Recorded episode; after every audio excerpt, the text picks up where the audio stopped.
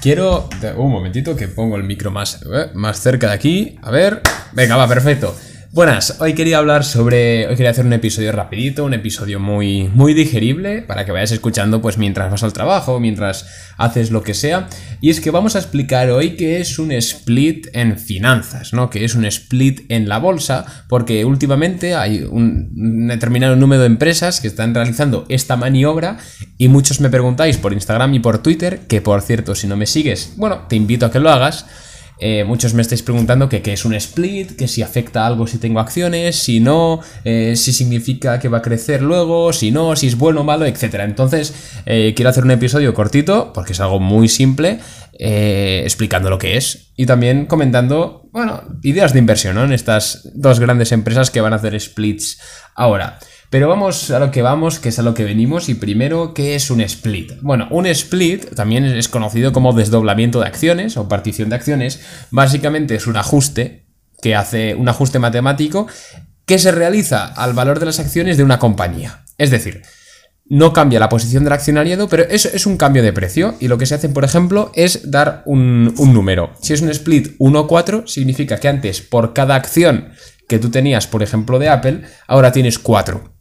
Es decir, el split multiplica las acciones que tú como, como accionista tienes por, por 2, por 3, por 4, por 5, por lo que quiera la compañía y a cambio, es decir, se divide el precio de la acción. Es decir, si tenemos un split 1-4, que creo que es el que ha hecho Apple, y tú tienes 10 acciones de Apple, ahora pasas a tener 40 acciones. Pero ¿qué ocurre? Que el precio de Apple, si ahora son 400 dólares, ya no son 400 dólares, son eh, que hago la cuenta, son 100 dólares, ¿vale? Es decir, el precio se divide entre 4, pero tu posición en la compañía se multiplica por 4. Entonces, como habrás podido observar, y entender es algo muy sencillo, ¿no? Simplemente eh, se aumenta el número de acciones a cambio de bajar el precio, muy sencillo. Eh, no afecta en nada. Tú, si eres accionista de Apple o de Tesla, que ayer anunció un split también, eh, no va a pasar nada, vas a seguir teniendo la misma, el mismo peso relativo en la empresa. Eso sí, tendrás, en el caso de Tesla, 5 veces más acciones y en el caso de Apple tendrás 4 veces más, aunque la acción habrá bajado 5 y 4 veces de precio, ¿no?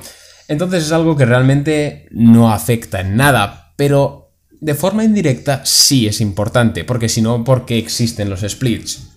El primer motivo por el que una empresa realiza un split es para que la cotización sea más atractiva, por dos, por dos principales razones.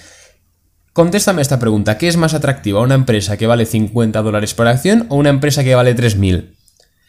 Da igual, ya sé que, que, una acción sea cara o barata, no depende del precio intrínseco de la acción, pero ¿qué comprarías antes? ¿Una acción que vale 3.000 dólares o una que vale 50? ¿A qué es más atractivo la acción más barata?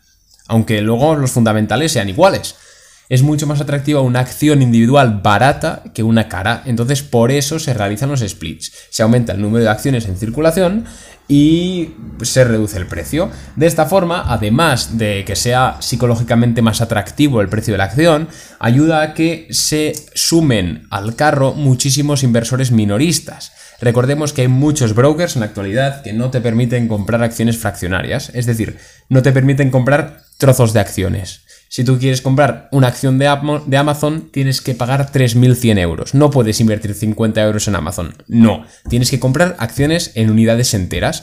Entonces, claro, Amazon, si hiciese un split, su precio de acción bajaría, entonces sería más accesible para un inversor que no tuviese ese poder económico.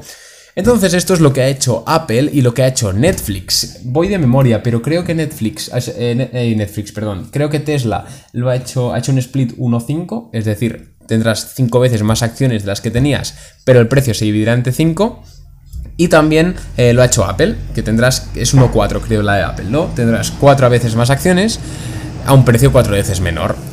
¿Qué va a ocurrir con esto? ¿Cuál es la estrategia de estas empresas? Bueno, principalmente la de Tesla está muy clara, ¿no? El señor Elon Musk ha visto que su empresa eh, ha subido demasiado en bolsa, ya se vio y estuvo bajando, subió hasta 1.700 dólares y es una acción que antes era asequible comprarla para un inversor de poder adquisitivo bajo medio y ahora está demasiado cara. Entonces Elon Musk tiene miedo de que los inversores que están empezando pues no vayan a comprar Tesla simple y llanamente porque la acción es cara, aunque ellos querrían. Entonces el señor Elon Musk ha dicho que, oye, ni modo, eh, vamos a reducir el precio de la acción, dejamos todos los fundamentales igual y así pueden acceder eh, capitales más pequeños a invertir. Entonces, esa es una razón. En el caso de Apple puede ser la misma, pero yo creo que Apple lo ha hecho más porque se veía, se veía psicológicamente, ¿no? Cara la acción de Apple. Valía 400 dólares y pico. Y yo creo que simplemente lo que ha dicho ha sido, mira, vamos a bajar el precio de la acción para que sea como más atractiva, ¿no? A simple vista. Aunque, por supuesto, también atraerá a nuevos inversores con poder adquisitivo más bajo. Pero me refiero a que no es tan clara como la estrategia de Tesla.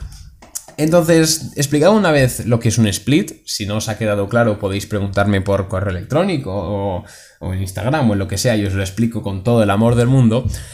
Aparte de esto, lo que sobre todo es interesante es saber si una empresa va a subir en bolsa o bajar después de que ocurra un split. Es decir, condiciona de alguna forma un split a la tendencia futura de una acción.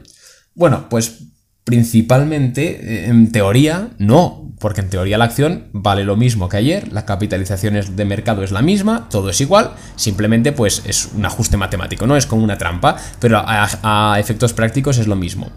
Pero resulta que sí tiene un efecto en la cotización y suele ser positivo, y más si hablamos de empresas eh, con tendencias alcistas y tan fuertes como Apple y Tesla. Yo creo que van a seguir subiendo después del split e incluso más. Por un motivo principal, y es que como decíamos, al realizar un split acceden capitales de menor valor a, poder comprar la acción entera en brokers no fraccionarios. Entonces, por muy bajo que esté el precio de la acción y por muy poco dinero que tengan los, acciones los, los accionistas minoristas, sigue siendo compras y siguen y van a hacer subir el precio. Entonces es algo muy sencillo de ver, ¿no? Una acción más barata atrae a personas que pueden poner menos dinero en bolsa, que compran esas acciones y aunque sean más baratas y la empresa se financia menos, el precio sube. Y recordemos que un split sobre todo es bueno si tú ya tienes acciones de la empresa antes de que se ocurra el split. ¿Por qué? Porque antes, antes del split tú tienes una acción, después del split tienes cuatro, cinco, las que sean, pongamos que tienes cuatro.